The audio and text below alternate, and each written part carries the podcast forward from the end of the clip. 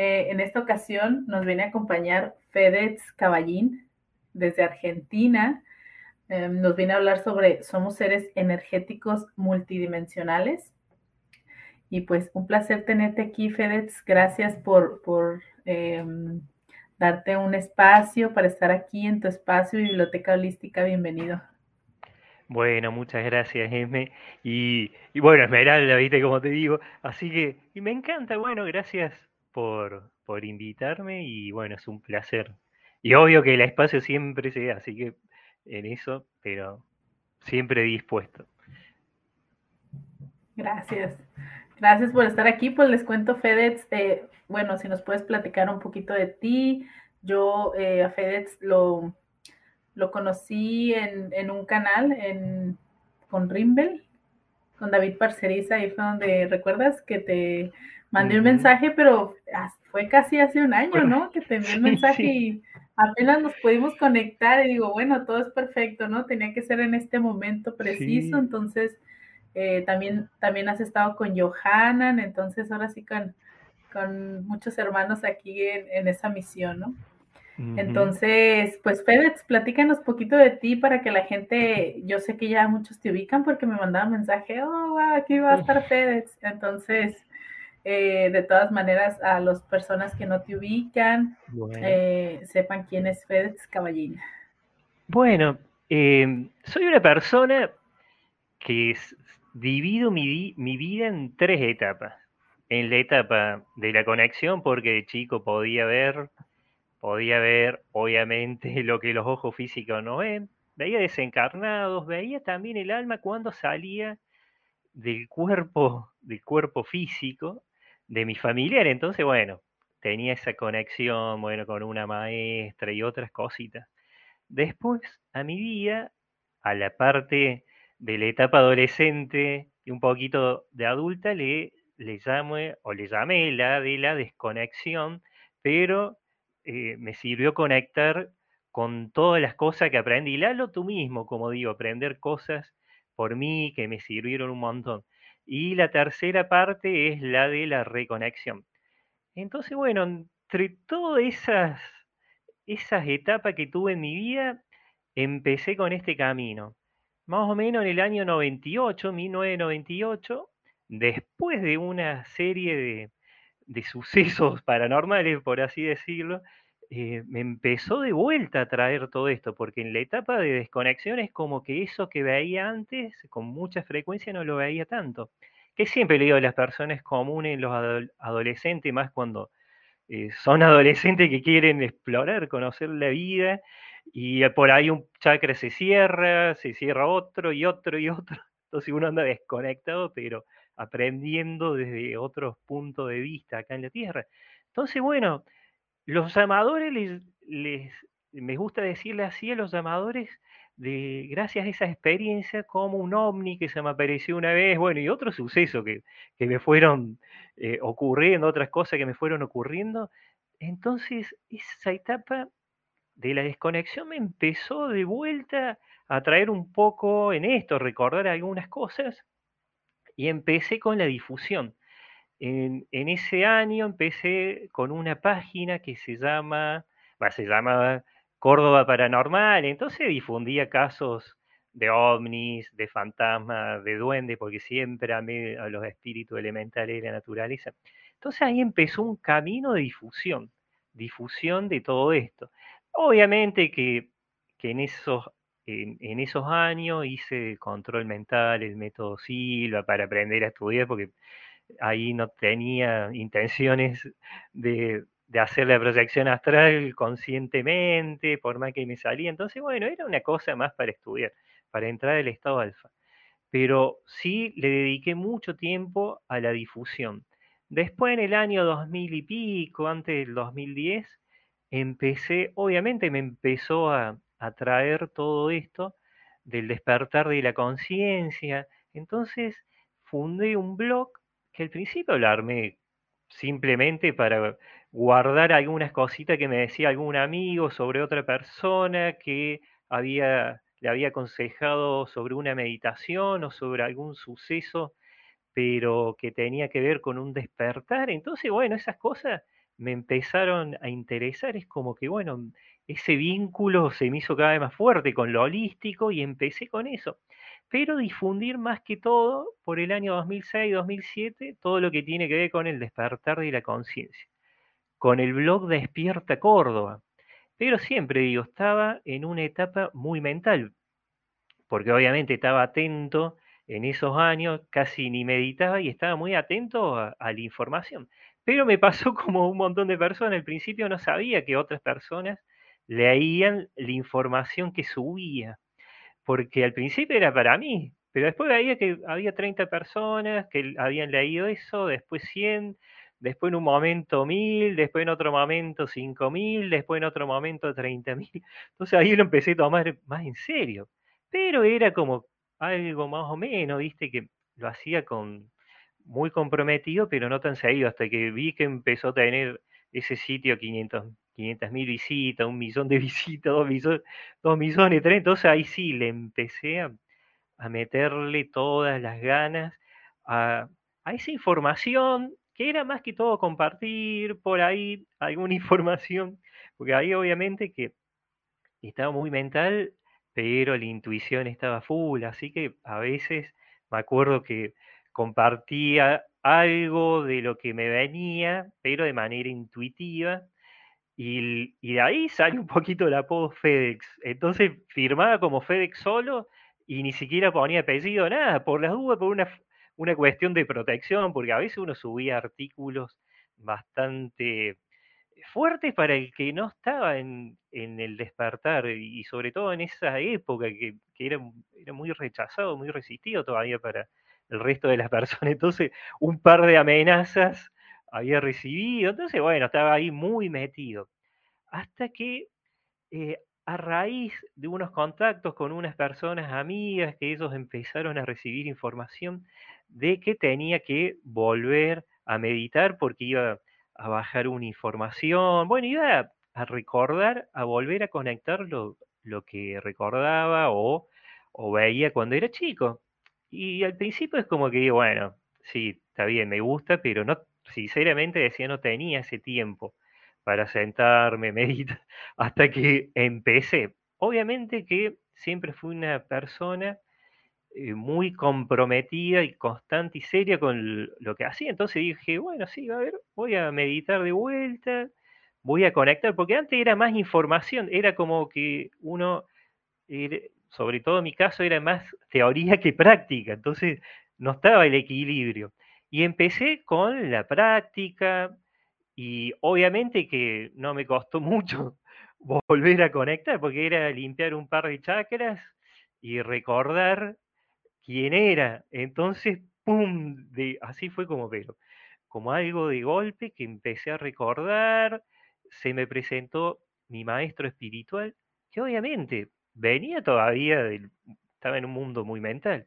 Un maestro que era de la antigua civilización de Mu, eh, Picoroa, se, me decía que se llamaba. Entonces digo, Picoroa, mucho tiempo investigué también el tema paranormal, esto de los em, espíritus embaucadores. Entonces acá me están, me engañando porque un poquito la, la mente de la duda lo tenía. Y, y empecé a buscar información, porque nunca en mi vida había escuchado Picoroa, pero hasta que encontré que existe la palabra Picoroa y que es de una tribu, de una tribu maorí ahí en Nueva Zelanda, en esa zona.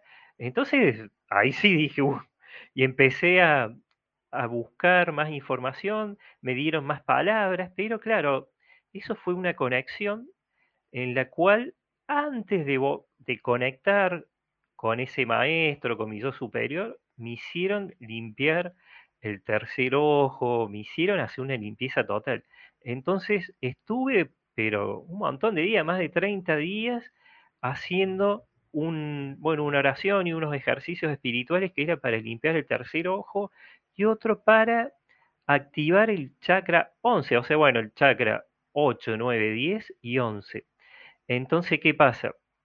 En el chakra 11 me decían que iba a activar un códice lemuriano, que un códice es un activador cuántico.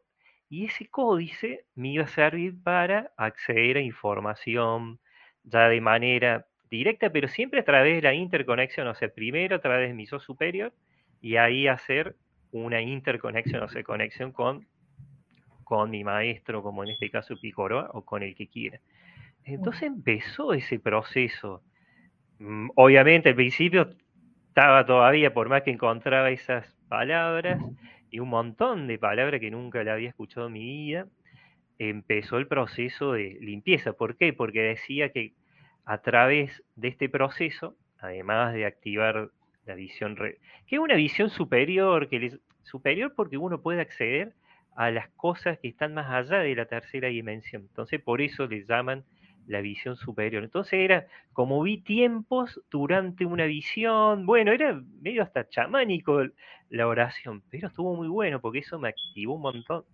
Y, pero claro, ahí qué pasó, me hablaban de que sí o sí tenía que hacer esas limpiezas antes de conectar y hacer eso que me habían enseñado para conectar, porque no tenía que haber distorsión sujeta, que le llaman distorsión sujeta a cuando una persona tiene ruido y contaminación en el canal. Entonces, si uno tiene ruido y contaminación en el canal y no terminó de limpiar algo emocional o algo que esté dentro de uno, eh, entonces, ¿qué pasa? Puede correr el riesgo de que ese dolor que no se terminó de sanar o esa ilusión que uno tiene adentro o esa fantasía que está ahí que no está bien clara, puede ser distorsionada a través de los mensajes. Entonces puede haber en ese mensaje algo de verdad, el 20-30% y el resto interpretaciones mentales producto de esa proyección. Entonces, bueno, empecé, hasta que obviamente, después sí, eh, bueno, me dijeron que ahora sí, que estaba ya habilitado para que se entienda fácil, para volver a conectar, y bueno, y lo hice.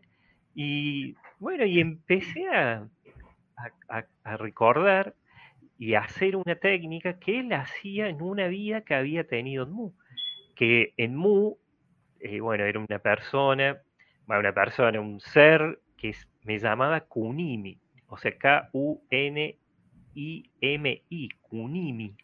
Eh, no Katumi ni, otro, viste, conocido. No era conocido, lo aclaro. Entonces, ¿qué pasa? Empecé a, realizar, bueno, una técnica que, que se complementó, complementó con otra que había recibido también, pero bueno, a través de viajes astrales. Entonces, bueno, empezó todo ese camino.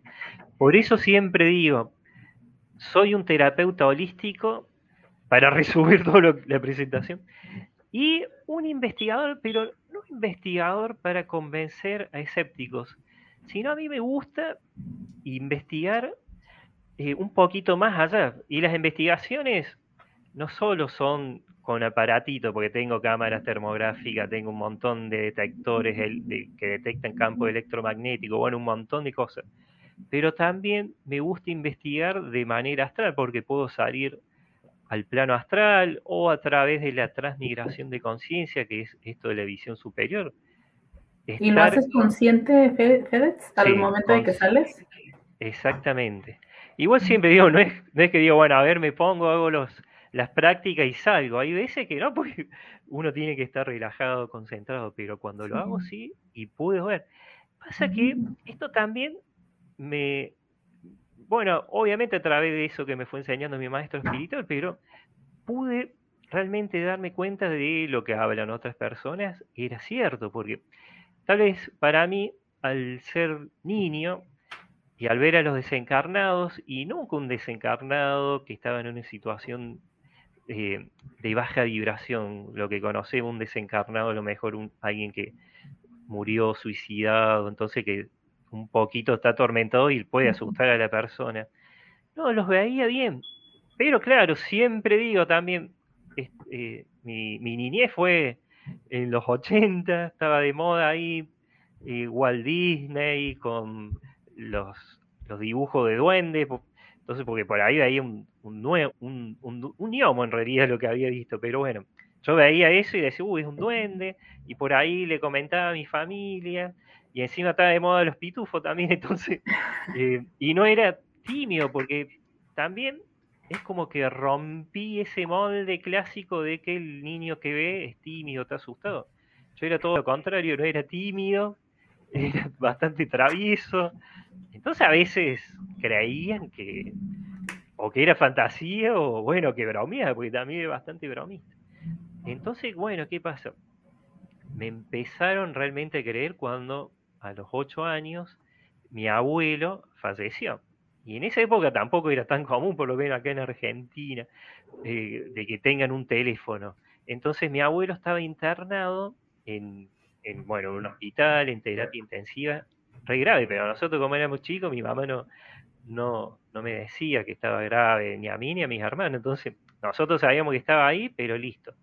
Entonces, bueno, ahí se ve que le avisan a mi madre, le avisan de que había fallecido mi abuelo, y bueno, y ella entró, se ve que llorando, y se fue a la habitación de ella, que estaba al lado de donde dormía, donde dormía mi hermana y yo, eh, estaba ahí llorando, sentada en la cama, pero a mí, viste, como algo me llamó la atención, salí caminando, como bueno, un niño de 8 años, salí caminando, voy por el pasillo, cuando miro a la derecha y veo la habitación de mi madre llorar, me llamó la atención que ella estaba llorando, pero lo vi a mi abuelo, lo vi parado al lado de ella, que es como que la tenía acá apoyada.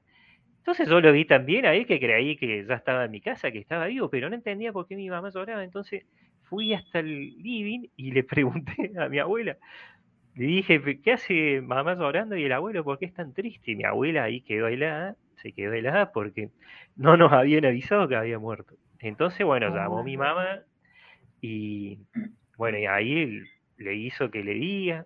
Entonces mi mamá dejó de llorar porque dice que en ese momento, obviamente me creyó, y, y se dio cuenta de que por más que su padre no estaba de manera física acá en la Tierra, estaba en otro lado y lo vi, y lo vi también que no me asustaba, entonces para mí era común.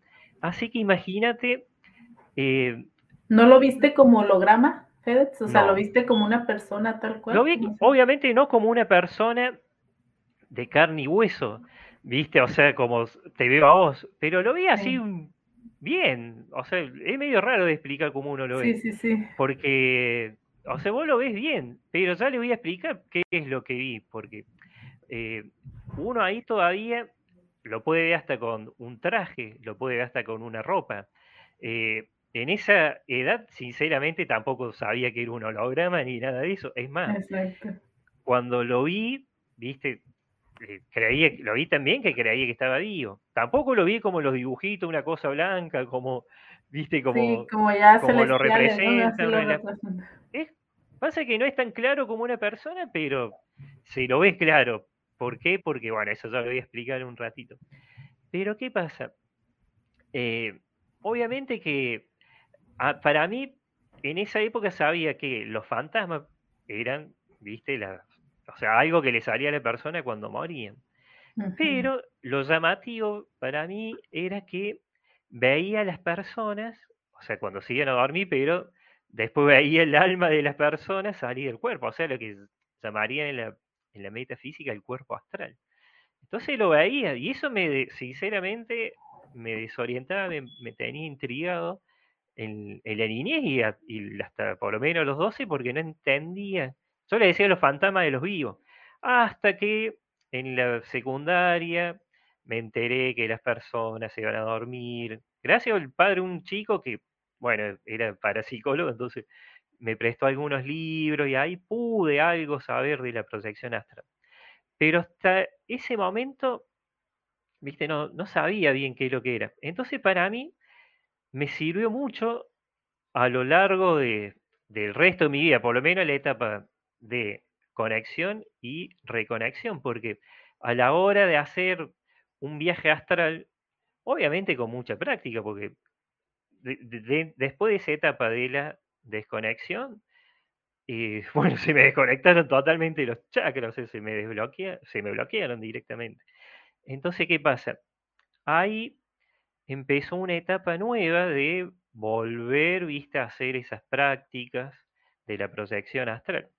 Que algunas a los 17 años la hacía, pero no me salía tan bien como de grande, bien consciente, porque en esa época hacía la técnica faraón, que él había visto en un libro y me la había aconsejado una persona. Pero después sí, cuando salí ahí me empecé a considerar un, investigador de, de, los entornos energéticos, de ir a otros ¿Te sirvió esa? perdón, La de Faraón sí me recibió. Que uno va diciendo. Sí, lo he escuchado. Ajá, sí lo he escuchado que eso es muy, muy, muy potente. O sea, que sí sirve. Yo la verdad no la he hecho, entonces pregunto. Sí, pasa que Faraón, según como me la habían enseñado, enseñado tenía que levantar las rodillas un poco, pero sinceramente a mí así no me salía.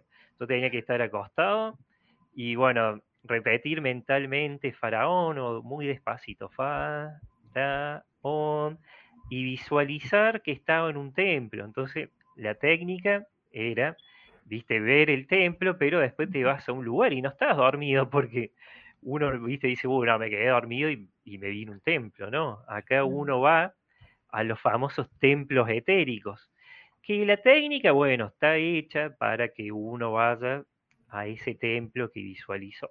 Porque sí, a veces uno visualiza, o sea, visualizar, o como siempre a veces se dice, uno para ayudar un poco en esa técnica, puede hacer la, la técnica de calmar la mente, quedarse totalmente tranquilo y empezar al principio a imaginar.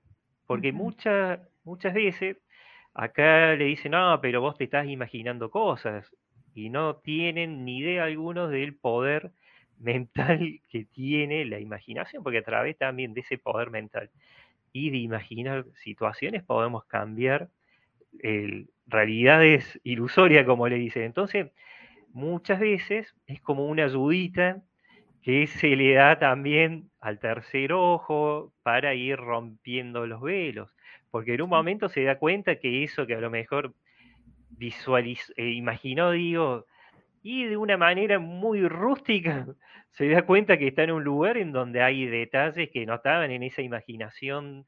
Entonces a veces la, esa imaginación sirve para mantenerse despierto y que no lo venza el sueño, porque se trata de hacer un quiebre entre el estado, viste, de estar ahí despierto, intentando dormirse, al estado dormido. Entonces ahí sirve. Y me ha pasado que me imaginaba a lo mejor una pirámide y me, y me, trataba de imaginar, no sé, unas columnas y de la nada estaba en un lugar que era nada que ver y podía ver, eh, mira, suponete una columna, una pared con dorado, con un color azul muy intenso o con otras cosas que nunca había visto en mi vida. Entonces, viste, ahí uno como que se va, dando cuenta. Entonces, siempre iba acá un poquito con eso de la, ah, qué fantasioso, que esto, que aquello, y conscientemente, a través también de esas programaciones que le digo de boicot, para boicotear, viste, las capacidades de uno, te dice, uno, oh, no, eso te lo imaginaste. Entonces, como que también te van haciendo dudar de esas capacidades que uno tiene para ir reencontrándose, porque siempre digo una cosa, que una cosa es que uno, bueno, encarne y le interese todo esto y que viva de acuerdo a lo que va sintiendo. Con, siempre está uno conectado, le digo, con su yo superior.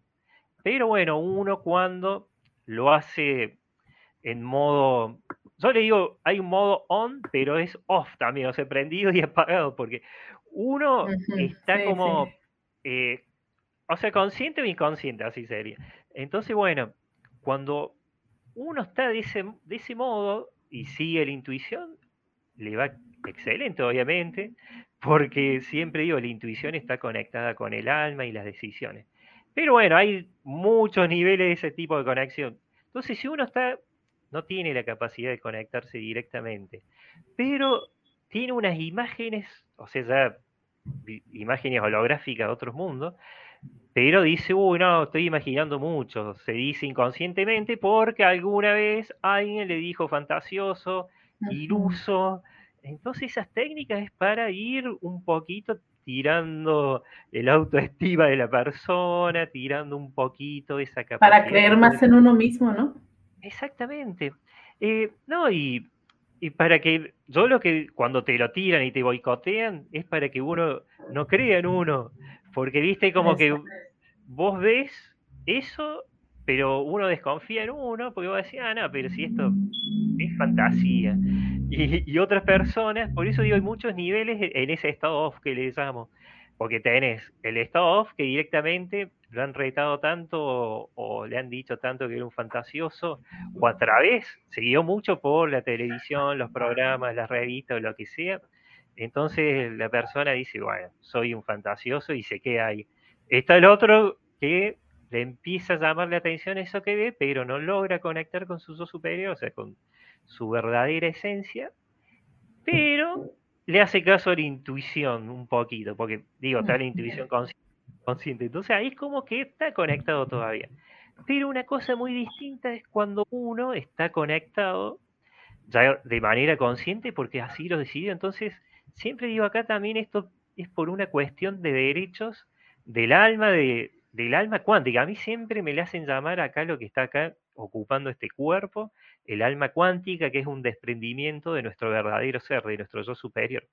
Entonces, el que está acá en este cuerpo, o sea, este, este ser energético, no físico, que ocupó este cuerpo físico, ¿qué hace? Si decide de manera consciente conectarse con su yo superior y conectarse con el universo, conectarse con todo lo que no ven los ojos físicos, entonces a esa persona le cambia la vida para bien. Y eso es una de las formas también de cambiar las líneas temporales, por lo menos de uno, de la experiencia, porque uno ya cree. A mí siempre me, interesó el tema de primero que el destino no está marcado. Siempre me dicen que el futuro eh, puede cambiar. O sea, el futuro depende de los pensamientos de la persona. Siempre me decían esto. Mi, mi maestro espiritual, o bueno, las conexiones como eso superior. Entonces, si una persona puede cambiar sus pensamientos, cambia el futuro. Entonces, ya directamente de entrada, viste, te dicen eso. Entonces, uno con esto también se da cuenta de que si uno conscientemente decide cosas, eh, obviamente con, con, todo esto que, que, que, tiene aquí, o sea, utilizando todas las capacidades kinéticas, psíquicas, viste, que uno tiene, o para bueno, siempre la psíquica, como digo, el eh, la telepatía o lo que sea que haya activado. Entonces, ¿qué pasa? Eh, a la persona le cambia muchísimo, ¿viste? La, mm, la, forma de vivir. Entonces puede, realmente puede cambiar esa línea del tiempo. Entonces, siempre me interesó esto de que el, no hay un destino marcado. O sea, uno viene y vive de acuerdo, ¿viste? Lo que va decidiendo a través de sus pensamientos. Entonces, si una persona es más positiva, va a tener una vida, ¿viste? Va a traer cosas más positivas.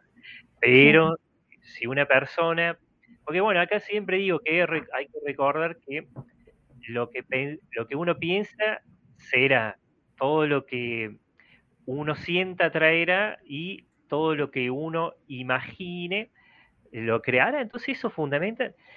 Y y obviamente que uno, y a mí me ha pasado de esto de enfocarse para un objetivo, ¿viste? Para cumplir un sueño. Y recuerdo que ah, en uno de esos viajes astrales, pero inconsciente, porque siempre digo, las personas hacen viajes astrales conscientes, pero muchísimas otras personas hacen viajes astrales inconscientes, que son cuando uno se va a dormir, y, bueno, el cuerpo físico, el cuerpo físico descansa, pero el, alma no. Entonces uno se va a dormir y, después vive unas experiencias que son súper reales y cuando se despierta la persona dice, uy, pero estuve hablando con mi abuela fallecida, con mi pariente fallecido o con un ser y que me enseñó esto o estuve en una ciudad. Entonces muchas de estas cosas son viajes astrales inconscientes. Que yo le digo involuntaria, pero en realidad siempre sale. O sea, son, eh, son inconscientes porque uno no se da cuenta en ese momento y por esas cuestiones de los velos, después uno lo interpreta como sueño. Ojo que no todos los sueños son viajes astrales. Porque hay sueños, a mí me decían que eh, la mente, o sea, el cerebro recrea imágenes holográficas para liberar conciencia. O sea, el cuerpo físico. Quiero aclarar que nosotros le decimos cuerpo físico, pero a mí de entrada me decían que esto es una materia holográfica, o sea, un holograma de materia, que eh, todo lo que nosotros percibimos eh, como, como físico es porque, bueno, es una cuestión de, de bueno, de, nuestra mente. O sea, eh, siempre, siempre a mí me gusta decir que la energía del pensamiento humano utiliza vehículos que son lo que tenemos acá, o sea, el, cuerpo físico.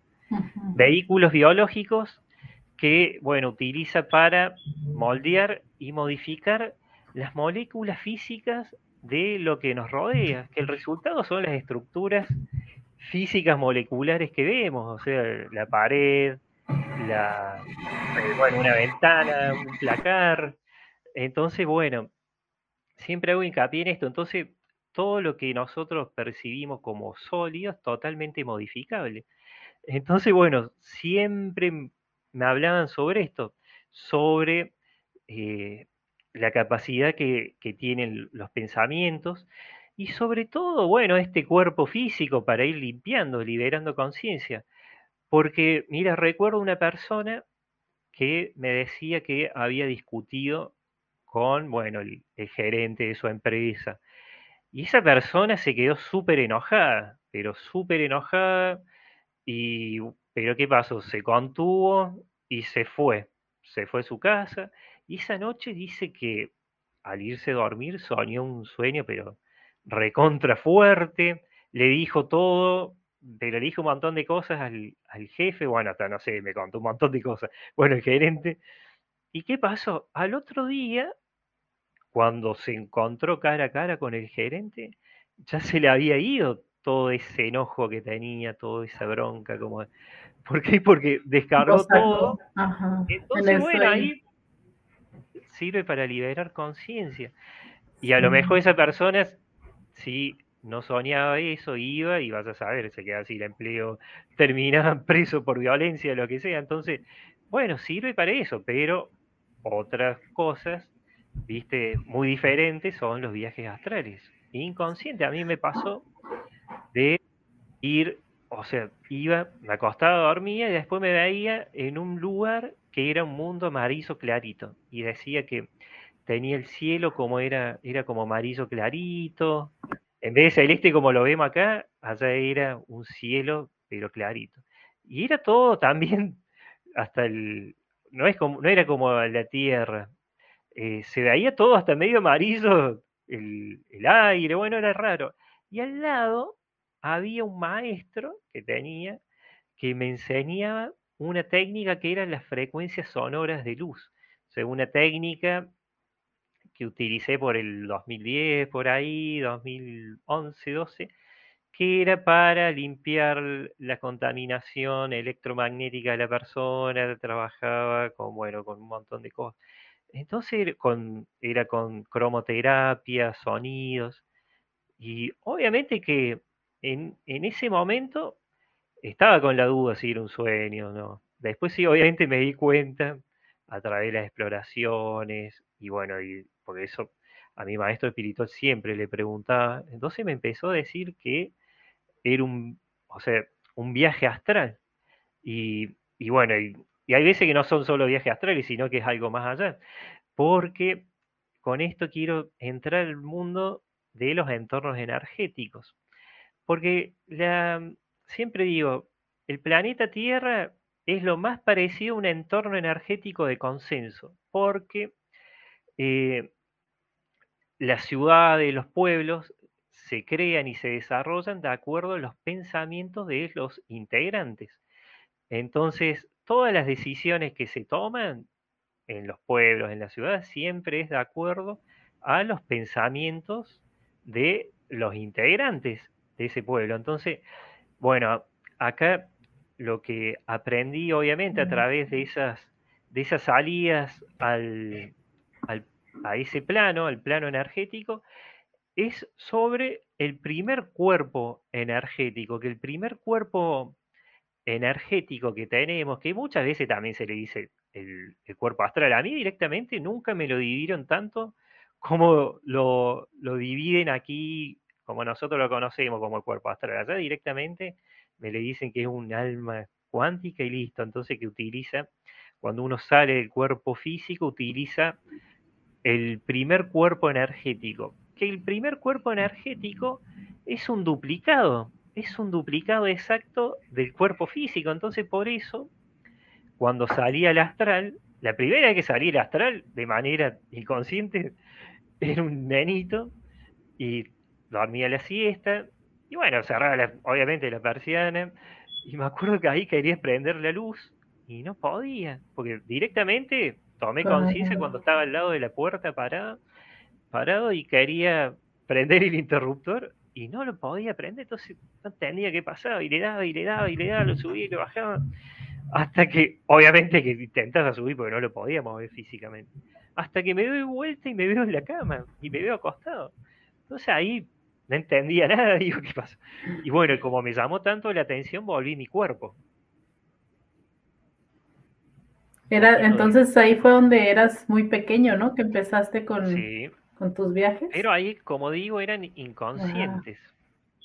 Pero bueno, ¿qué pasa? ¿Por qué cuando me miraba a lo mejor las manos, o bueno, veía otros, a, otras almas, ¿viste? O a otros cuerpos energéticos, ya directamente, eh, los veía como si estaban vivos, porque dicen que el primer cuerpo energético sale a un plano astral más denso. Que cuando hablo de denso es porque es más parecido a lo que es la tercera dimensión de la Tierra. Entonces, el cuerpo energético lo que es, lo que hace es tomar, o sea, hace un duplicado exacto del cuerpo físico.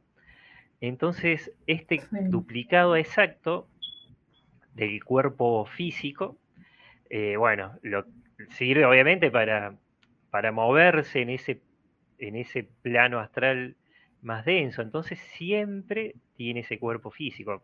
Porque hay varios niveles de, ese, por lo menos de ese entorno astral, o ese entorno energético más denso. Entonces, ¿qué pasa? Oye, Fedez, y en ese, tengo una pregunta, en ese estadio así astral, ¿cómo sientes tu cuerpo? O sea, ¿lo sientes ligero realmente? Totalmente livianito. Mira, Mira, pasa que siempre, digo, al ser el primer cuerpo energético, uno ya no siente más el cuerpo físico. Y la forma de, mira, de darse cuenta es, primero, es que uno, obviamente ya, no, si tiene algún dolor, no le duele nada. Eh, a mí no me pasó de porque yo antes leía sobre que uno podía ver en toda la dirección, a mí no. Era más amplio, sí, pero no podía ver adelante, atrás, los costados, como se decía. Entonces, al principio un poquito era como que me desorientaba eso. Pero bueno, eh, ¿qué pasa? Uno puede salir al astral en ese cuerpo, en este plano. Entonces uno se siente más livianito. Pero las primeras veces cuando uno sale, está tan acostumbrado al cuerpo físico, que ¿qué pasa? Cuando uno se quiere mover, quiere utilizar las, las piernas. Y me acuerdo que yo quería moverme con las piernas y no podía. o sea, porque igual yo que así intentaba, pero bueno. Eh, nunca me fijé si tenía zapatillas o porque siempre veía el frente, porque uno me dice, vos te mirabas, me miraba las manos, pero bueno. Entonces, ¿qué pasa? Después, como al principio era como que me desesperaba un poco, porque sentía la liviandad, toda la tranquilidad. Pero claro, viste, no me, no me podía mover. Entonces después hacía como cuando uno no sabe mucho nadar y hace el perrito en el agua, entonces yo me movía tipo perrito, pero por ese plano iba así, me movía. Hasta que en un momento era como que me desesperaba un poco porque quería ir para adelante y no avanzaba mucho, hasta que se me presentó un maestro y me dice que en ese lugar no utilizan eh, las piernas. Entonces, para moverse de un lugar a otro, había que con solo pensarlo te ibas y ahí me funcionó. Entonces empecé a, explorar y siempre le digo a las personas, ¿cómo uno se da cuenta de que salió o cómo uno puede sentir esto de salir al astral? Eh, siempre le digo, hay casos, el que ha tenido experiencia cercana a la muerte eh, y ha estado en un hospital, la persona siente que le duele todos los huesos, le duele la herida, le duele lo que tiene ahí enfermo y cuando tiene una, o sea, cuando muere por segunditos y sale a ese otro, otro plano, no le duele automáticamente nada, hasta que escucha más. ¿Y qué pasa? Siempre digo que, eh, bueno, cuando salen a, a ese plano, cuando están en ese lugar, no es tan denso como la Tierra, entonces le parece todo más livianito. Y, y, automáticamente no les duele lo que les dolía antes. Entonces, a las personas que han tenido las experiencias, ¿qué pasa? Cuando están en ese lugar se sienten livianito, en paz, pero cuando vuelven al, al cuerpo físico les duele todo. ¿Y por qué les duele todo? Porque ya unieron el cuerpo energético con el físico y sienten ya la densidad completa de la tercera dimensión. Otra forma de darse cuenta es cuando uno medita, cuando una persona medita y logra relajarse. Hay veces que no sienten el cuerpo y se sienten que están en otro lugar o a través del tercer ojo pueden ver otros lugares. Entonces esa sensación, ese estado de liviandad, de tranquilidad, lo sienten, lo sienten también en ese, en ese momento.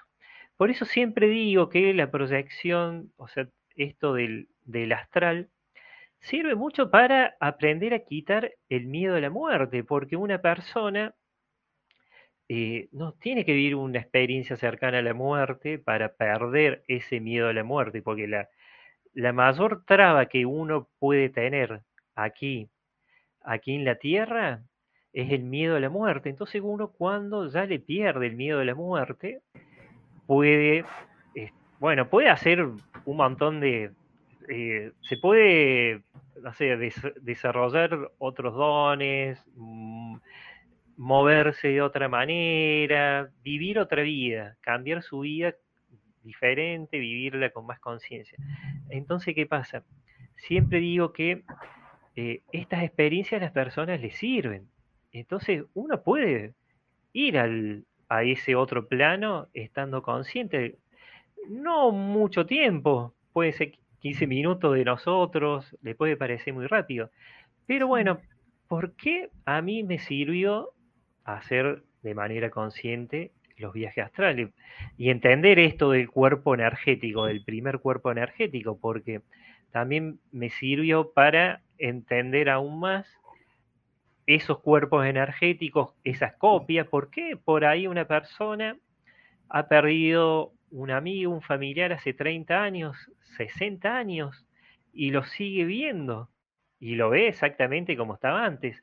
Entonces, esa persona, obviamente que, bueno, ese cuerpo energético está denso, está en, en un estado vibratorio bajo, desencarnó seguro en un estado vibratorio bajo, o está muy apegado al plano terrestre, porque hay muchos que no se quieren ir porque o tienen su casa o tienen algún bien material y están muy conectados con ese, ese bien material o muy apegado a algún familiar. Entonces, eh, ahí es como que al estar densos, no se pueden volver a, su, a la dimensión de procedencia original de su alma, a su casa se quedan en los planos más densos, en el primero que eh, le sigue a la, tercera dimensión. Entonces, ¿qué pasa? Está en el, es una dimensión cuarta, pero bueno, es, están, es la más cercana a la tercera. Entonces, me sirvió también esto de entender por qué en esos planos densos hay estos desencarnados y por qué tienen esa forma, porque el que desencarna con una vibración alta, se vuelve a su casa directamente, o sea, su verdadera dimensión de procedencia original, y se olvida del cuerpo físico, porque esto es temporal, o sea, este cuerpo físico, como digo siempre, mi rostro, mi, cuerpo, el tuyo, lo van a ver en, en, en esta vida. Uno cuando desencarna y vuelve a esa dimensión de procedencia original, su cuerpo o sea, el real, su ser real, tiene esta otra forma. Por más que somos energía, se materializan o toman la forma que, bueno, vienen, que tienen ese lugar, como un felino, de lira, suponete. Eh, uno desencarna acá, deja este cuerpo físico y cuando regresa a ese lugar, en ese lugar, viste, de Lira, bueno, también ahí en Sirio, en Orión. Siempre digo, no son todos los felinos iguales, hay diferentes. Puedes tener su verdadera forma, entonces, por eso también digo, es importante perderle el miedo a las formas, porque una persona si le tiene miedo a las formas, ¿qué pasa? Se puede ver cómo es realmente en una meditación y si la persona tiene muchos velos, eh, se puede pegar un susto porque dice, ay, vi un felino, vi un ser altísimo que era horrible, no se parecía a lo humano. Entonces ahí siempre digo también hay que desconectarse del antropocentrismo, que siempre digo, desconectarse del antropocentrismo no es desconocer nuestra, hoy nuestro propósito, nuestra misión como humanos, simplemente es dejar de sentirnos el centro de toda la creación del universo para integrarnos con el resto, o sea, simplemente aceptar. Entonces, cuando hablo del, de no engancharse con el antropocentrismo, es primero, bueno, dejar un poquito eh, de lado esa idea limitante y bueno, y, abrirse a, de que, a que nosotros somos energía que viene de otro lado. Ahora le llaman semillas estelares, viste, hay diferentes nombres, pero nosotros estamos acá viviendo esta experiencia y la respetamos, obviamente, y, la amamos como humanos. Y si el humano, bueno, hay beneficio para el humano, viste, por todo el despertar, la activación de los chakras, eso está perfecto. Pero siempre digo, no hay que olvidarse de los orígenes que tienen las almas, que los orígenes son, bueno, para así decirlo, e, estelares, vienen de otra dimensión. Entonces, siempre digo, nosotros estamos acá, pero eh, volvemos cuando desencarnamos con una vibración alta, volvemos a nuestra casa y seguimos haciendo lo que hacemos en esa dimensión de procedencia. Entonces a mí siempre me hablan sobre esto, de que las almas que están acá, obviamente que esto que les hablo es un poquito de la espiritualidad lemuriana que se practicaba mucho en Mu, entonces dividían, por lo menos en la etapa que viví en esa época, en 13 dimensiones, que los toltecas también hablaba de las de las 13, bueno, no dimensiones, pero hablaba sobre algo que, bueno, otro amigo lo puede explicar re bien, Ezequiel Martínez. Entonces, em, hay una conexión muy grande con las dimensiones. Entonces me dicen que las almas que están aquí en la Tierra encarnadas vienen de la dimensión 6, 7, 8 y 9. De la 10 para arriba no encarnan más. Me hablan de que obviamente uno se tiene, para volver a conectar con todo ese origen, es desprogramarse, eh, quitar todos los velos, volver a ese punto cero, si es que tuvo muchas creencias que lo fueron trabando y bloqueando, y bueno, y darse cuenta que sí, estamos acá encarnados porque lo decidimos, porque siempre digo una cosa es venir de manera voluntaria, encarnar aquí en la tierra, y otra es venir ya de manera esclavo, como, bueno, pueden hacer los arcontes a través de las trampas del karma y todos esos engaños.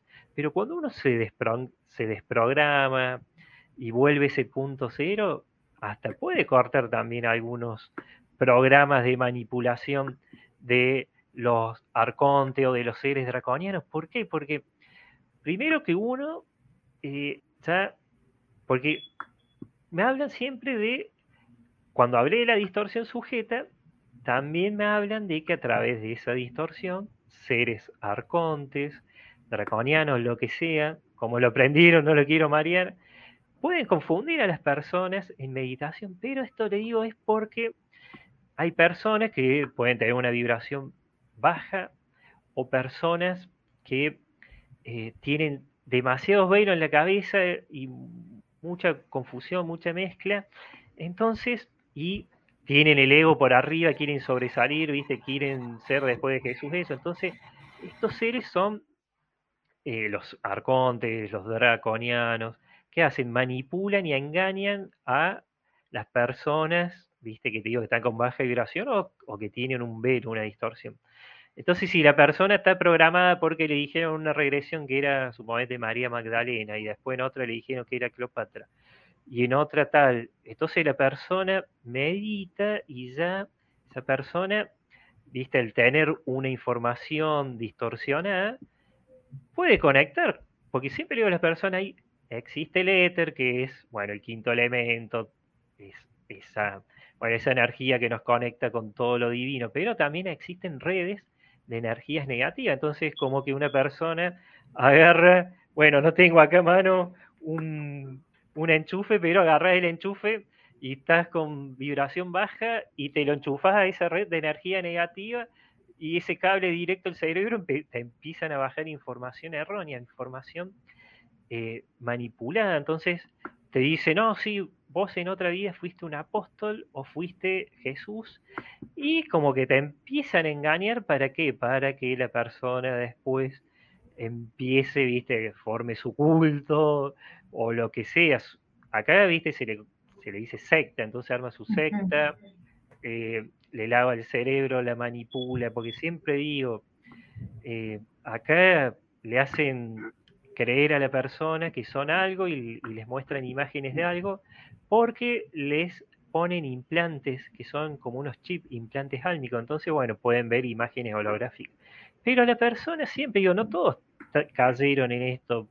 No hay 30 personas que dicen que son Jesús o que son discípulos. Porque siempre digo, el que fue discípulo, que estuvo al lado de Jesús y aprendió, todo ese conocimiento no está encarnado, sino está en esa otra dimensión. Y me dijeron que si una persona puede recibir un mensaje de...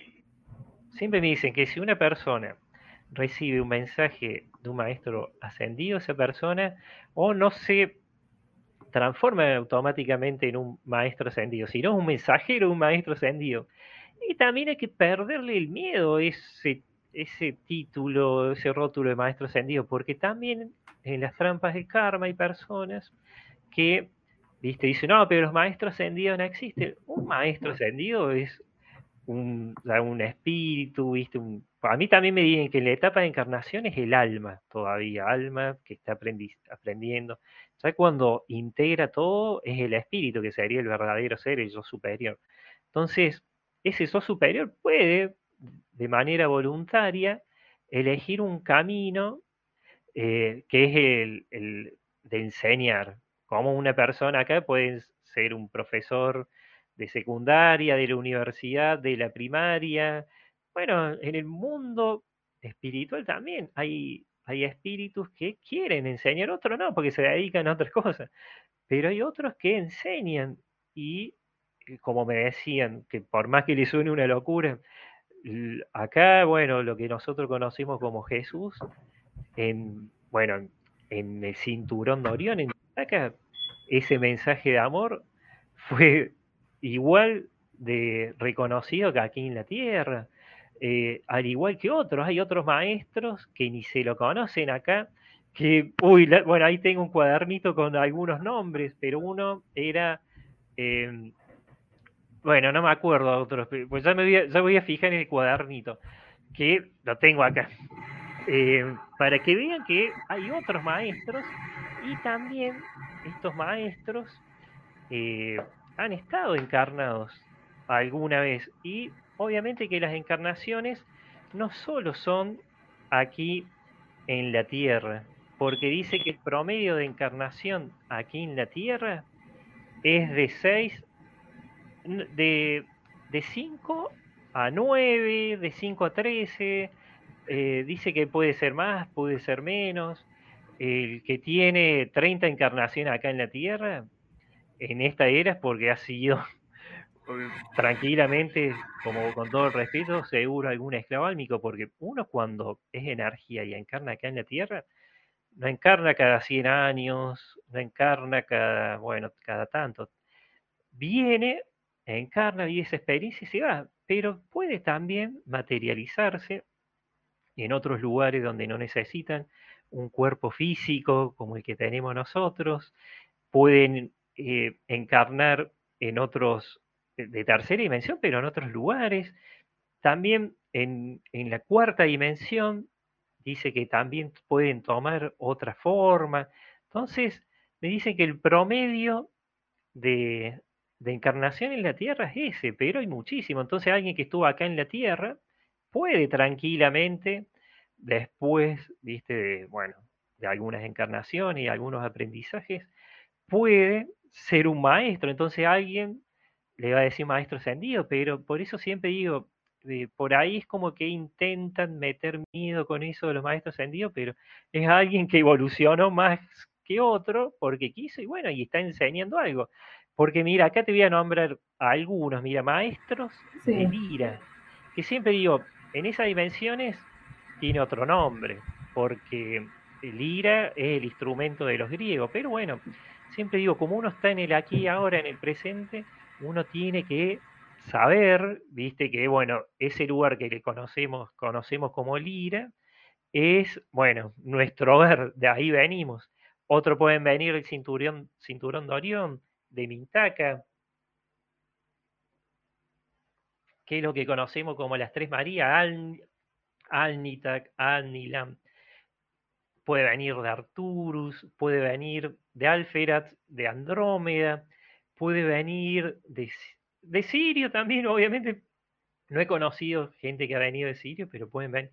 Entonces, uno tiene que ver que nuestro verdadero hogar es lo que nosotros conocemos como, bueno, eh, esa constelación, esa estrella. Es más, a mí me dicen que se les dice a las almas, a los humanos, sobre todo en la antigüedad, viste que siempre se dijo que somos seres solares porque eh, dice que al ser cuerpos energéticos, seres de mucha energía, necesitamos más volumen. Entonces dice que los planetas son para encarnar, únicamente para encarnar o se pueden materializar.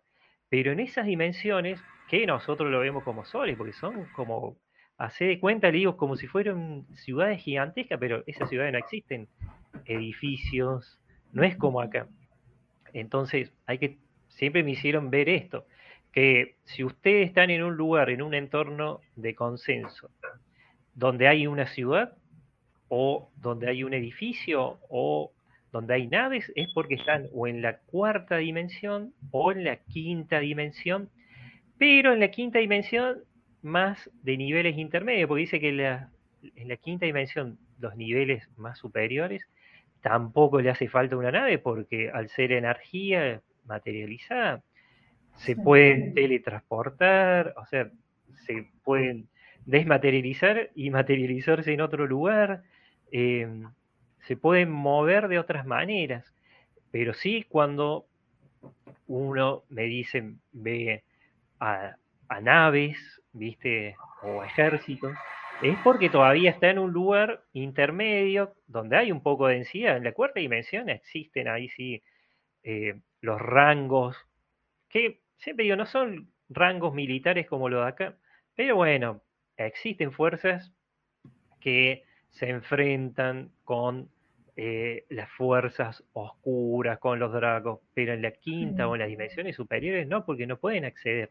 Entonces, por eso siempre me dicen que cuando uno tiene una frecuencia alta es como que sale automáticamente del radar de control o inspección de los seres arcontes, de los draconianos, de los reptiles, porque es como que vos ya eh, te hiciste invisible para ellos. Ellos te pueden detectar si está medio denso, si está... Sí, rápido te captan.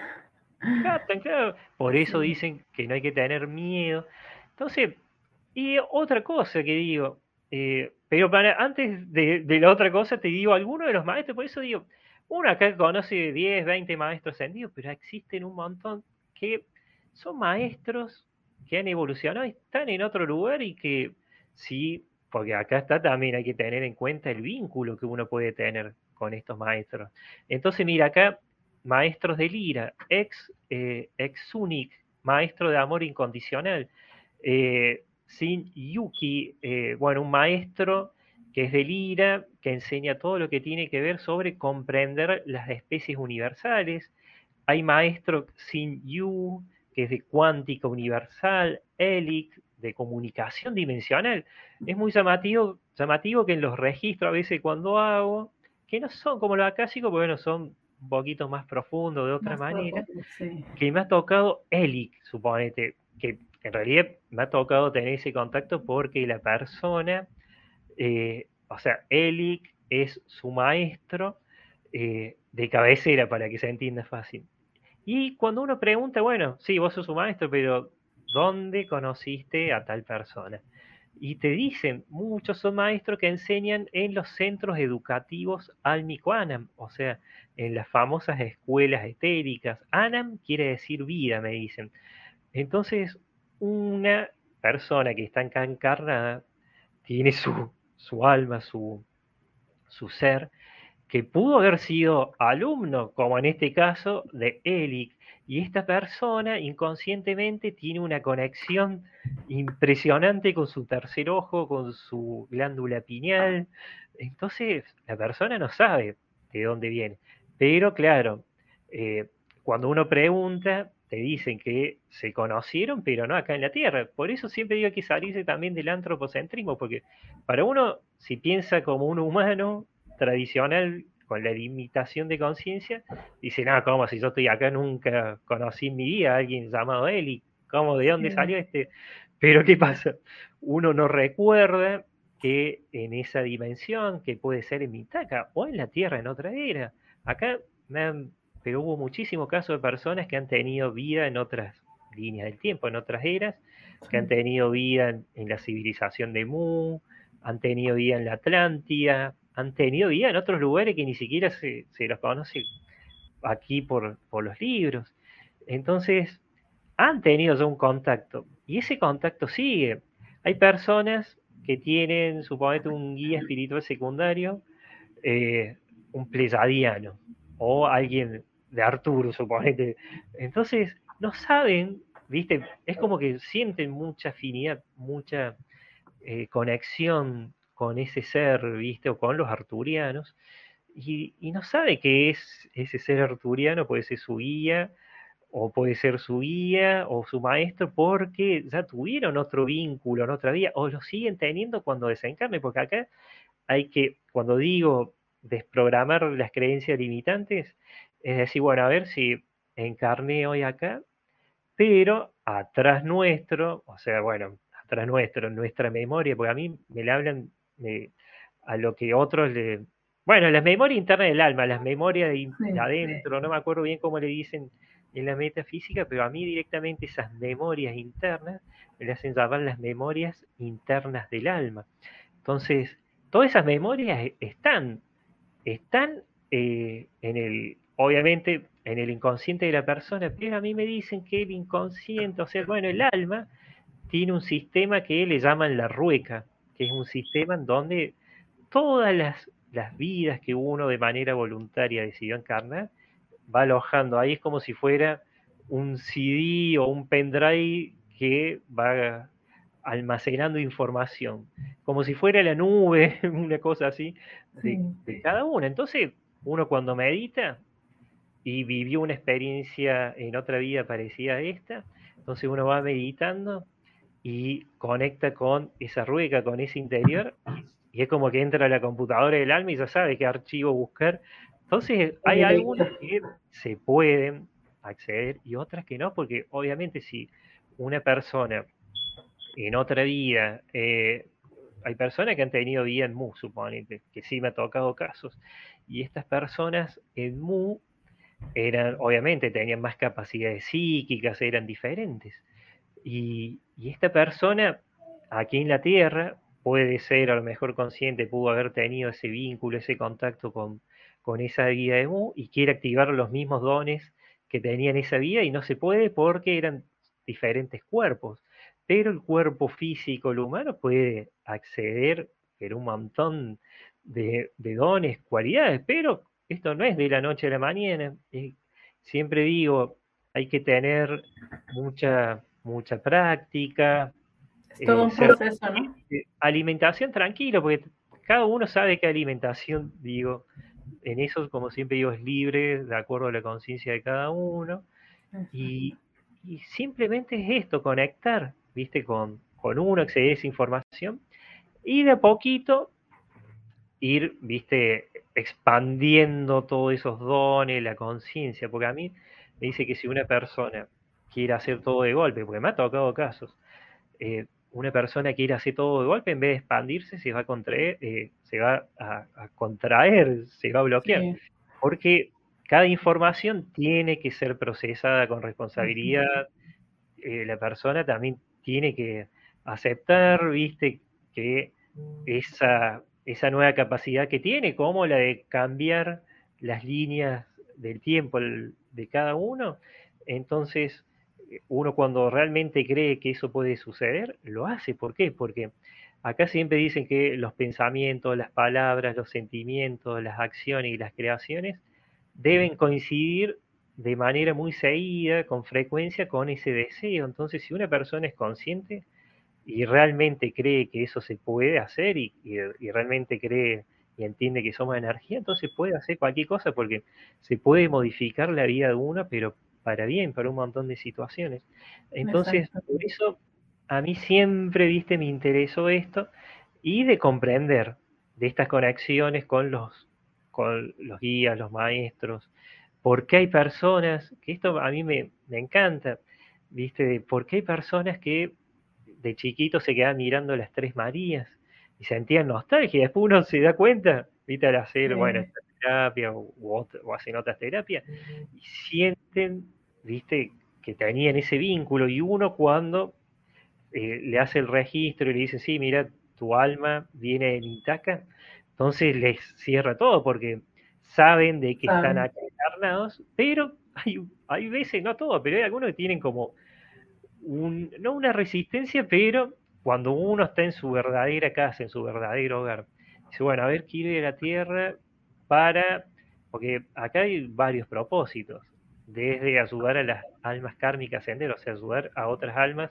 que están frenadas y evolucionadas. Siempre cuando me hablan de karma es porque están frenados, trabados, y ascender me dicen que es evolucionar. Entonces, esta es una de las misiones que vienen a hacer un montón, casi todos vienen a hacer esto, pero entonces viene a acompañar los, los procesos de otros sin interferir, pero si le dicen, bueno, a ver, ayúdame, bueno, vos lo que haces ¿Viste? Eso se llama ayudar a las almas kármicas a ascender, o sea, ayudar a otras almas que están frenadas, trabadas o con la duda que quieren saber más a seguir evolucionando, porque acá dicen que el objetivo es la evolución. Y hay muchísimas almas que quizás son sus propios maestros, que no necesitan ya de otros, por más que tenga ese maestro espiritual de cabecera, pero porque es un maestro personal de uno mismo. Entonces, siempre me dicen que lo que vienen aquí a la tierra y son sus propios maestros, vienen a poner en práctica todo lo que aprendieron en otras vidas para ser su propio maestro. Y me hace a mí mucha gracia porque hay personas que dicen, Fede, tengo un, suertón,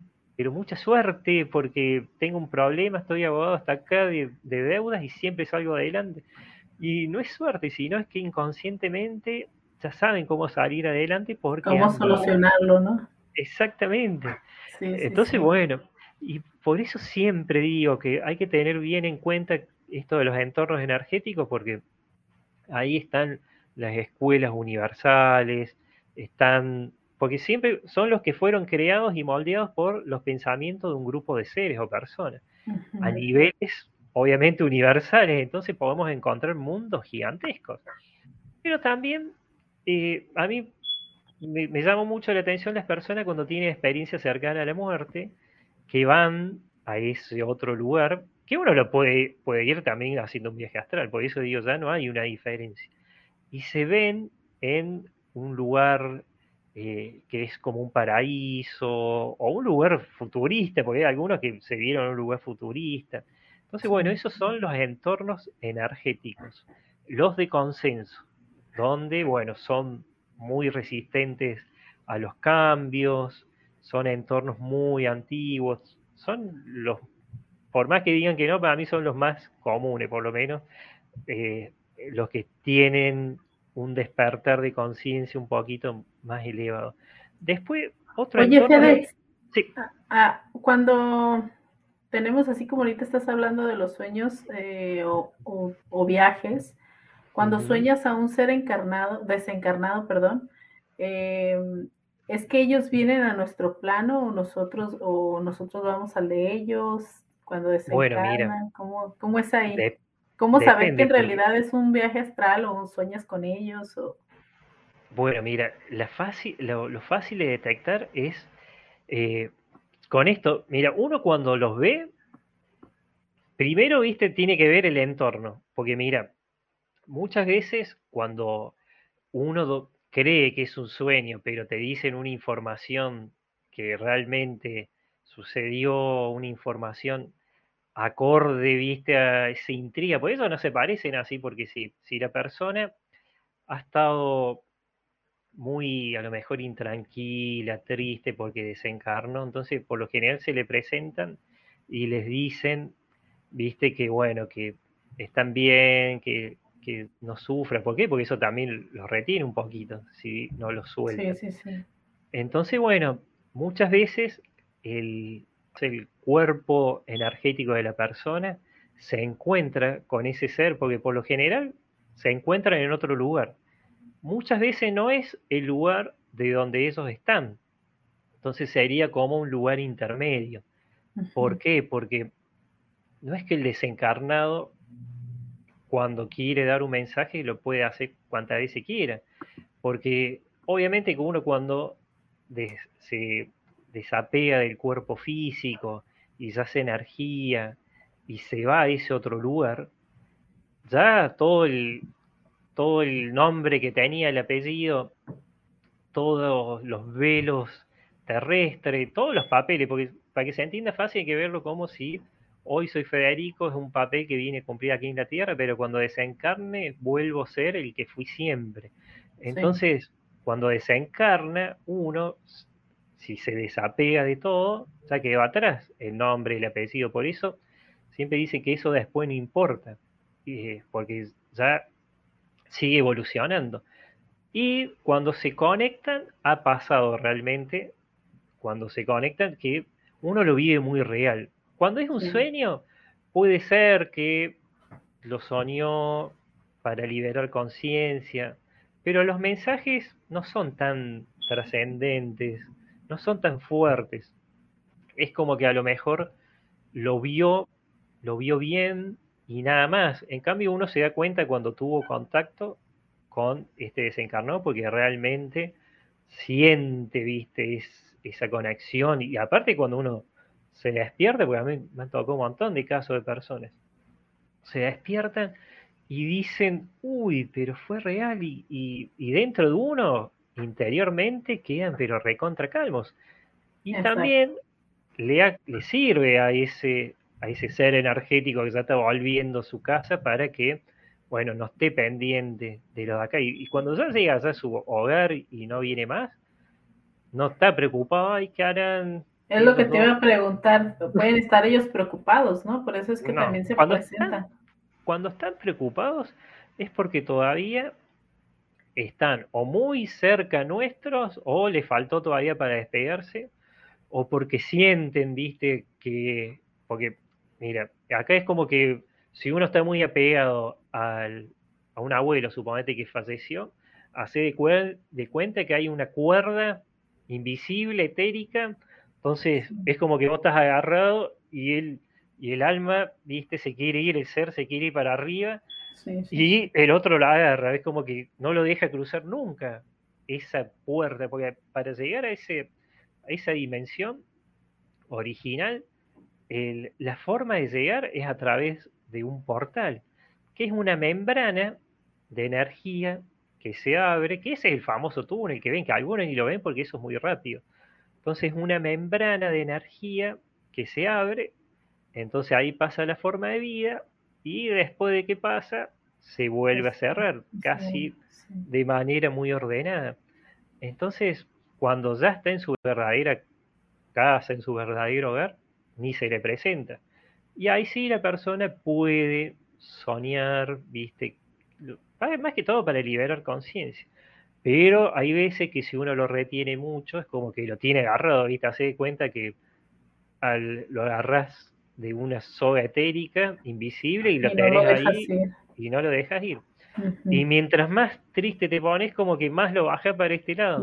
sí, sí. sí, me ha pasado, me ha pasado mucho eso Sueño con personas ya desencarnadas, Fedez, y, y pues digo, bueno, ¿por qué se me presenta, no?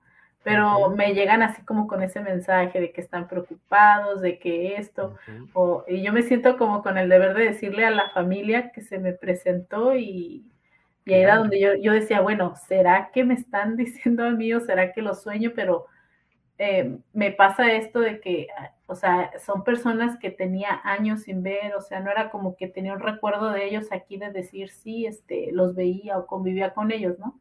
Sino que me llegan, mm, los sueño bastante y digo, bueno, ¿por qué los sueño tanto si no, no tenía años que no los veía? Entonces ahí fue donde ya después confié más en, en, lo que me venía y ya les daba el mensaje a las personas, ¿no? Y decían, wow, gracias por decírmelo porque precisamente así me sentía o así me pasaba. Entonces es muy bonito esa parte pues de ayudar, pero sí, este, estaba como con esa cosa. Dije, bueno, ¿será que ya me estoy volviendo loca? Bueno, y esas son, eso es muy bueno lo que decís, porque son los propósitos, las misiones que viene a hacer alguien, puede ser su propio maestro uno y ayudar a otros. Y justamente muchos de ellos saben, porque ellos no ven también al cuerpo como nosotros. Entonces, ellos saben quién tiene más energía, quién puede recibir, viste, mensajes, quién no. Y muchas veces se contactan con, bueno, personas así como vos, con medium, con personas, viste, eh, que, que tienen esa capacidad para darle el mensaje. Me acuerdo de un caso, porque acá también hay una cuestión de que hay personas que se le está activando la mediunidad, esa, el, el, tercer ojo directamente, pero en este caso la mediunidad. Y algunos los aceptan y otros no. Porque acá cuando la Tierra la resonancia Schumann va elevando la frecuencia, con esa elevación de frecuencia veces que le activa a la persona una capacidad.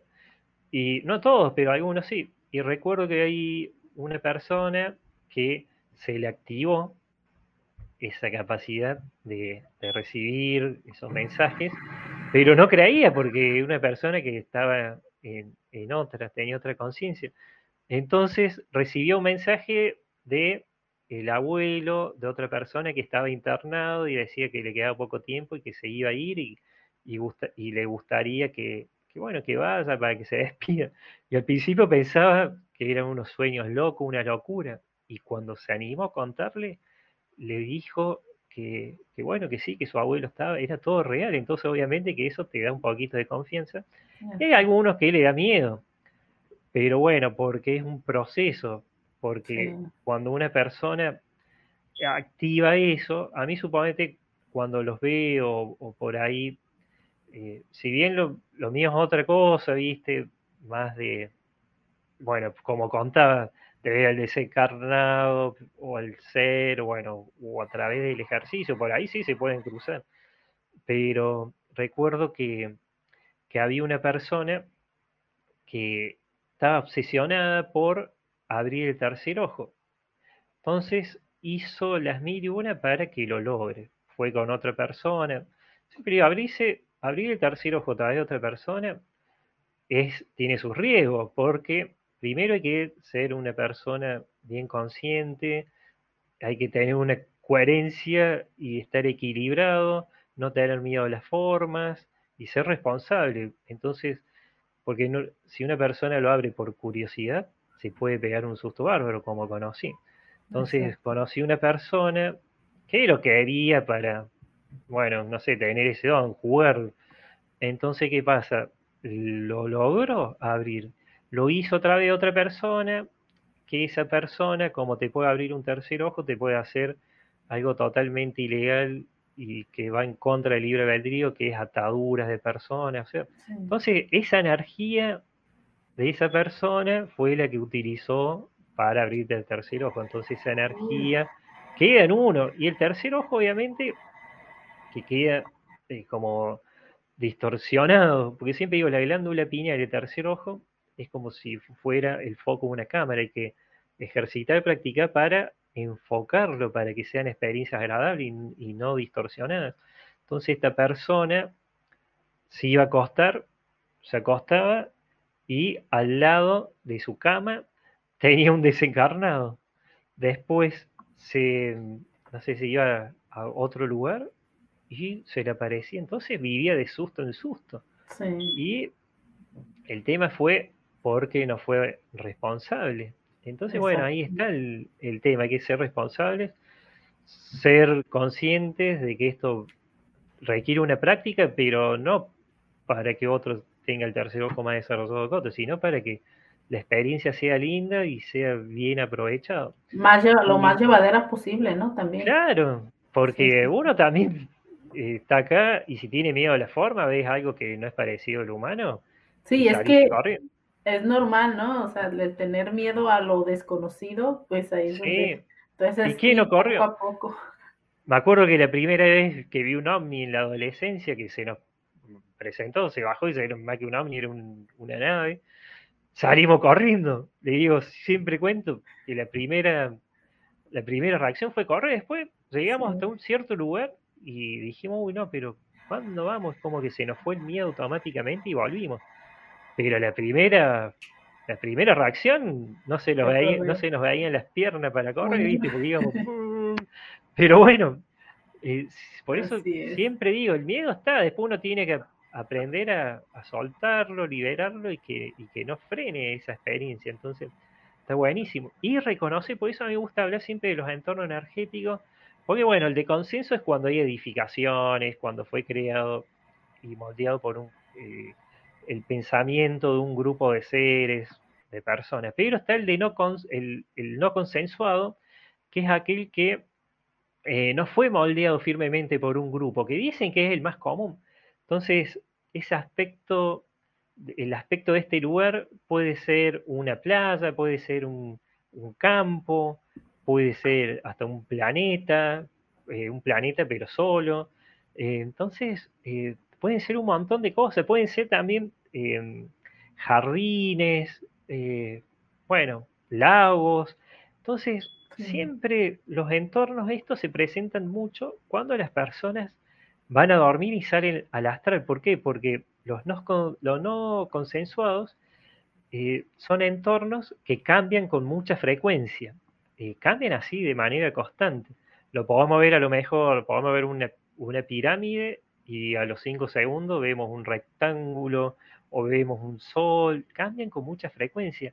Entonces, estos, estos ambientes se llaman los no consensuados porque aquí dicen que eh, se cambia mucho por los pensamientos creativos eh, que tienen las personas. Entonces, cuando, cuando alguien sale ese sitio y tiene pensamientos creativos, entonces puede mantener un, bueno, lo que sea que está viendo de manera constante y puede durar años, pero si tiene un pensamiento mucho más profundo, un pensamiento bien, bien, bien, bien concreto, a eso que tardó tanto en moldearse en ese entorno se puede modificar. Entonces, por eso a mí siempre me gusta hablar sobre estos entornos de, de consenso o lo de no consenso, porque los no consensuados son los que cambian de forma y a través de los pensamientos, pero de una manera impresionante. Eh, a cada segundo. Entonces me ha tocado personas que han, dicho, sí, estuve en un lugar que tenía primero el cielo rojo y después tenía suponete el cielo amarillo y después había unas casas, pero después en, segundo no estaba. Entonces, bueno, esos son entornos eh, que así de, a manera de resumen digo, los no consensuados, porque siempre, siempre eh, digo que, los pensamientos, sea la dimensión que estén, cambian los entornos.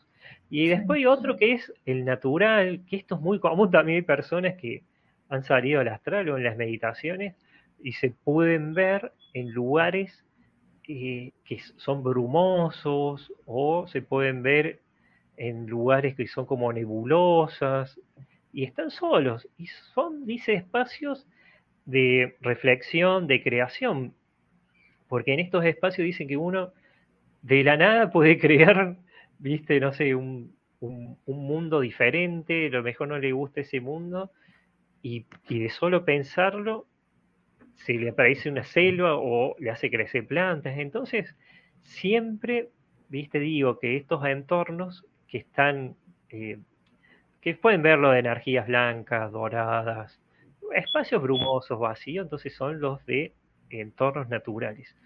Pero son bastante... ahí es donde dicen que somos seres co-creacionales, ¿no? Exactamente, que es un entorno bastante común. Y otro que digo que forma parte del no consenso, que esto me, de los no consensuados, que me olvidé decir, que es muy interesante porque en, en estos sitios, o sea, la mente subconsciente moldea las áreas no conscientes de la mente, porque acá está todo conectado, porque recuerden que el cuerpo humano, cuerpo físico está conectado a esa alma a través del hilo de plata. Pero acá dice que se moldea, en los no consensuados, en eso que cambian a cada rato, se moldea de acuerdo a lo, a lo que necesitemos limpiar. Por eso hay personas que están en un ambiente no consensuado y, de la nada se, se, ven frente a una araña gigantesca y a veces salen corriendo cuando se ven frente a esa araña, pero después la enfrentan y cuando se despiertan, chau trauma o fobia a las arañas. Entonces muchas veces cuando el bueno, la persona necesita limpiar algo, va a estos lugares que pueden ser también eh, para enfrentar los miedos, para superar alguna traba o expandir la conciencia, porque el objetivo de todo esto siempre dicen que es expandir la conciencia. Sí, realmente a eso venimos, ¿no? A expandirnos en, conciencia. Sí, después siempre digo, hay otro, otro propósito que son de las almas más nuevitas, que viene lo que le llaman la pedagogía álmica dual, que viven situaciones, experiencias alegres, tristes, positivas, negativas, pero para que, para que pongan en práctica ese poder que tiene uno, el poder interno. Entonces, si una persona está viendo una situación negativa, no hay que ser masoquista para que siempre repitan esa situación negativa. Sino uno pone en práctica el poder del pensamiento y el de la decisión. Entonces dice, yo no quiero vivir más esa situación y no. Entonces ahí automáticamente, desde acá eleva esa conciencia, por más que esté siempre conectada con el su superior o su esencia divina. Entonces está ahí el, tema. Pero no todas las misiones son iguales, no, son propósitos. Digo, por ahí hay personas que se pueden hacer problemas y dicen, ah, pero ¿qué misión? Si... Bueno, dígale el nombre que quiera, pero uno, si vino acá, de manera voluntaria, vino por algo, y muchísimo en estos tiempos actuales, vienen a acompañar los procesos evolutivos de, eh, del planeta Tierra y de las personas que los rodean. Muchísimas personas conozco que son como especie de guías terrenales que están acá, que pueden ser madres, que ah, le enseñan a su hijo, viste, algo. Venimos a ser maestros, ¿no? Exacto, y muchos son su propio maestro. Su propio maestro, exactamente. Exacto. por eso dice, también elevar la conciencia, evolucionar es a través del contacto que tienen un, alma con otra, o una persona con otra. Entonces, a través de ese contacto, de esos vínculos, se elevan. Y después, obviamente, por cuestiones de vibración, uno siente más atracción por uno, por otro. A mí dicen que las almas gemelas, así como se la conoce acá en la Tierra, no existe, que es un invento de acá terrestre, algo mental, que existe directamente las almas eh, afines, o sea, las que tienen mucha afinidad y, por esa cuestión de afinidad, esas almas pudieron haber vivido varias vidas encarnados juntos, que es lo que se llama acá almas gemelas, pero bueno, dice que serían almas afines o la otra parte, almas kármicas, relaciones kármicas, son relaciones con trabas, con problemas, con o con algo que, no sucedió. algo que tengas que, reparar, que tengas que resolver, pero no creen en la dice que es otro invento de la tierra, la venganza, que si una persona acá le hizo algo malo a otra alma, dice que es, es, mentira, que después va a venir y para que se empareje le va a hacer algo malo a esa otra, porque dice que acá lo que el objetivo principal es respetar el libre albedrío de las almas, porque dice que el verdadero libre albedrío es encarnar acá y, bueno, vivir la vida que elija a medida que va viviendo y respetando, o sea, no violar el libre albedrío de la otra persona, no violarle la libertad. Entonces, con, eso ya uno eleva su conciencia y, bueno, y, vive de otra manera, respetando. Así es, aquí había muchas preguntas, eh, Fedez, que nos estaban haciendo. Ya vamos casi a la una hora treinta, se nos ha pasado rápido el, tiempo. sí. Sí, eh, bueno, al igual y aquí había varias preguntas que ahorita lo que estuviste hablando y nos estuviste se fueron este, platicando, se fueron respondiendo, entonces ahí ya van algunas, de todas maneras, si tienen más dudas, eh, preguntas, nos las pueden hacer aquí abajo y yo ahí este, se las estaré pasando a, Feli, a Fedez, yo te diciendo Fedez, eh, para seguir ahí, de todas maneras, él nos va a seguir viniendo a compartir eh, para platicarnos ahora sí que más a profundidad de esto y seguir con, con demás en vivos. Fedez, eh, sabes, aquí tienes tu casa, cuando gustes aquí en Biblioteca Holística. De verdad, mil gracias por venir a compartirnos sobre toda esta bella información, ¿no? Y de verdad que eh, quien, quien resuene con FedEx, él hace, pues como él lo dijo, ¿no? Registros akáshicos, pero como del alma, algo así lo llamas, ¿verdad? Porque son registro completo. Que es como un registro acásico ¿eh? más profundo. Eh, no se hace ni por Zoom ni, con, ni por Skype, porque digo que genera contaminación en el campo electromagnético. Vean, siempre digo que cuidar los chakras, bueno, todo el, cuerpo energético de la persona, porque el wifi, el modo, eh, eh, bueno, el modo de datos del teléfono celular eh, contaminan muchísimo el, cuerpo humano y, hay formas de medir, así que por eso esto se hace de otra manera. Después sí, a la persona le entrego toda la información, sonido, porque se combina información con sonidos para limpiar. Pero sí, es muy completo. Entrando a frecuenciasdelalma.net, ahí van a encontrar los links, o poniendo FedEx Cabalín, me van a, me van a encontrar. Eh, gracias, FedEx. Un abrazo.